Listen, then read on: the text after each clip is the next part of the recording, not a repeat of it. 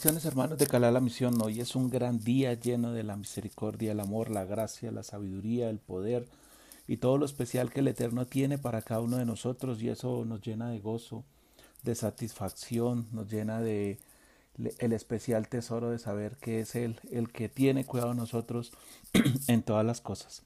Estamos viendo nuestra paracha o terminando nuestra paracha Baigats, que significa y se acercó. Y hay un evento que me llama poderosamente la atención y es el momento en que Joseph se identifica ante sus hermanos.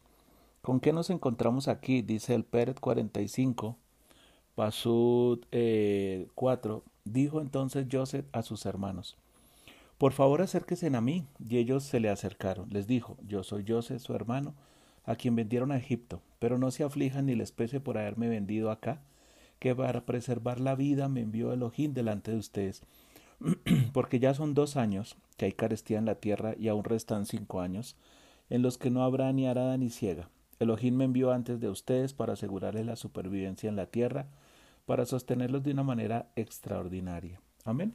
Aquí podemos ver planamente de que José prácticamente, digámoslo así, quita la carga de sus hermanos por haberlo enviado, por haberlo vendido, por haberlo odiado, eh, por, por haber hecho lo que hicieron, porque él entiende que todo eso pasó para que, o mejor, porque el Eterno quería que él estuviera en ese lugar. ¿Y para qué quería que estuviera en ese lugar?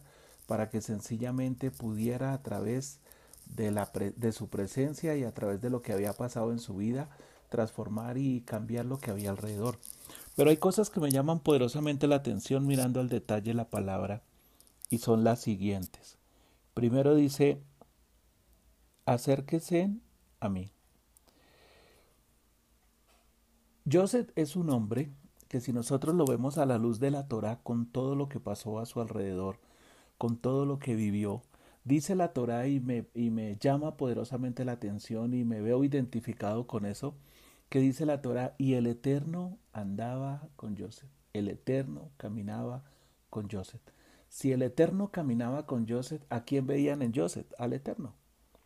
Cuando la palabra dice, cuando él le dice a sus hermanos, por favor acérquense a mí, él no está pidiendo que se acerquen a Joseph. Si el Eterno camina con Joseph, lo que él está pidiendo es que nos acerquemos nuevamente al Eterno. Ustedes dirán que estas son palabras de hace mucho tiempo y que tienen que ver hoy en día, pues que sencillamente es algo que no se nos puede olvidar. Cada mañana, cada tarde, cada día, cada Shabbat, cada fiesta, cada momento, lo único que Él busca es que nos acerquemos a Él.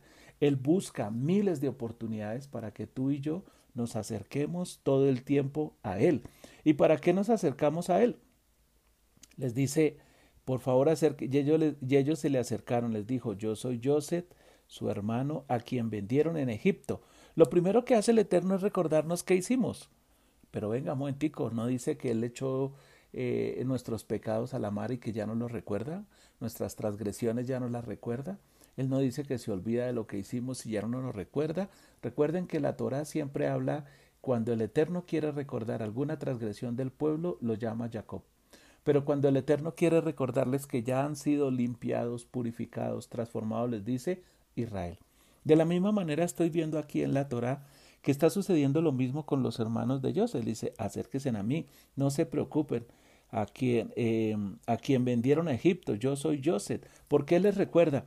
Porque es necesario que yo siempre recuerde cuál fue mi transgresión por la cual me aparté del Eterno. Ojo, no fue que el Eterno se apartó de mí, fui yo el que tomó la decisión de apartarme del Eterno.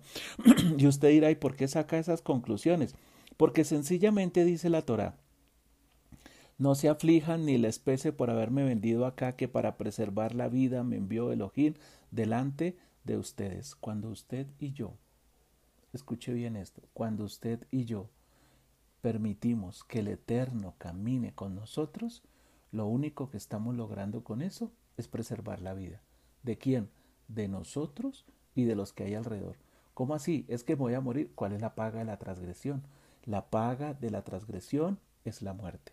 Pero cuando yo me acerco, o mejor, cuando yo permito que el Eterno camine conmigo, esa transgresión se limpia somos purificados, somos lavados. ¿Y qué salvamos? ¿Qué rescatamos? Nuestra vida. Dice, para preservar la vida me envió Elohim delante de ustedes. Usted y yo somos los responsables de preservar la vida en esta Ereps de todos los que están alrededor. Uy, pero ¿por qué me pone esa carga tan grande? Porque usted y yo somos los que tenemos la presencia del Eterno. Porque con usted y yo es que caminamos. Él no camina donde hay oscuridad, Él camina donde hay luz. Y donde hay luz está su presencia. Y donde hay luz, Él camina con nosotros. Entonces, ¿qué estamos viendo? Uno, acérquese a mí, ¿cierto? Eh, vengan a mí, vuelvan a mí, para que camine yo con ustedes. Dos, no se preocupen por sus transgresiones. Recuerden que la transgresión lo único que hace es apartarme de ti, de mí. Y la tercera dice, no se aflijan porque he venido para preservar la vida. Hasta aquí vamos bien. Pero en el paso 6 dice, porque ya son dos años que hay carestía en la tierra y aún restan cinco años en los que no habrá ni arada ni ciega. Curiosamente, a través de esto dice, eh, encontramos que fueron siete años de vacas gordas y de vacas flacas que él interpretó en el sueño a Paró.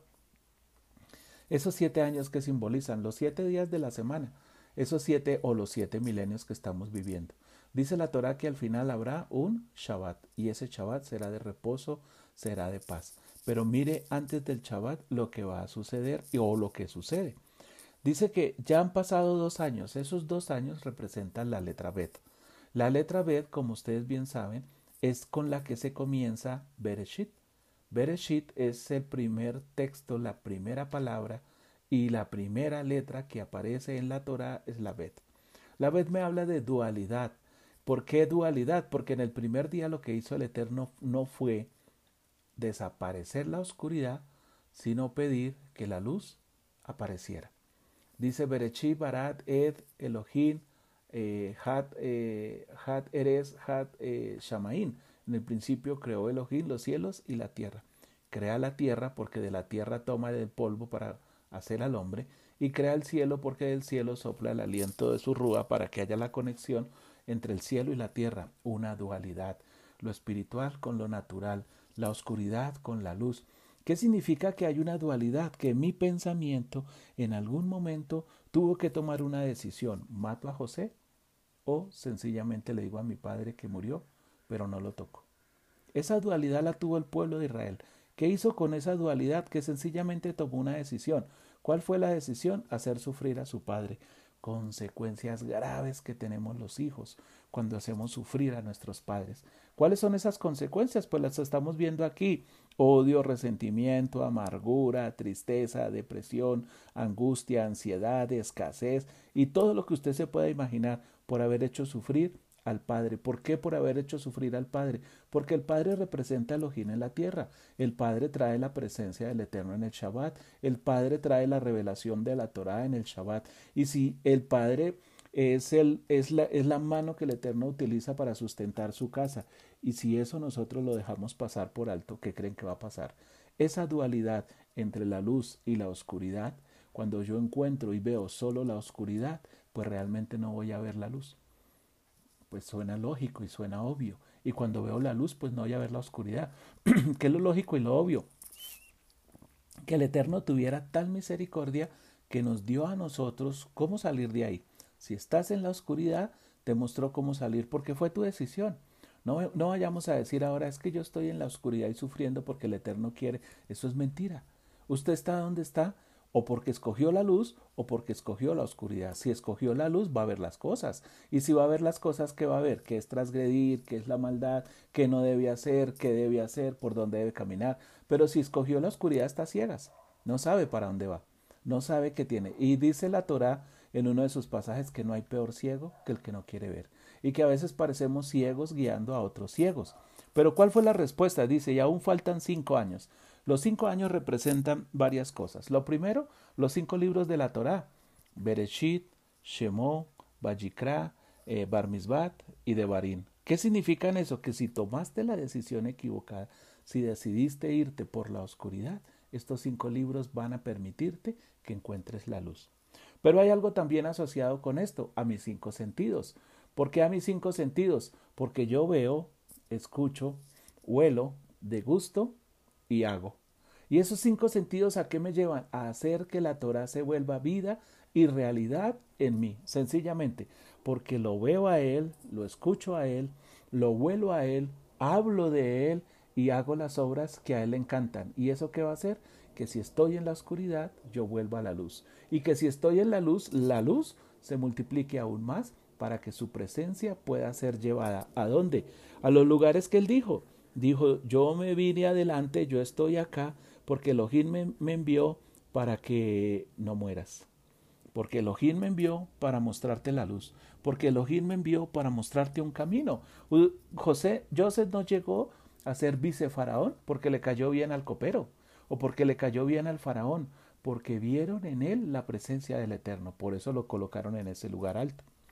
Y lo último que vemos a través de, esta de, de este 5 es la letra G. La letra G me habla de pensamiento, habla y acción. ¿Qué pienso? Dos sentidos que están cerca del pensamiento, mis ojos y mis oídos. ¿Qué, eh, ¿qué hablo? Dos sentidos que, que tienen que ver con el habla el gusto y el olfato, el gusto y el olfato, y un sentido que tiene que ver con la acción, las manos, que es actuar.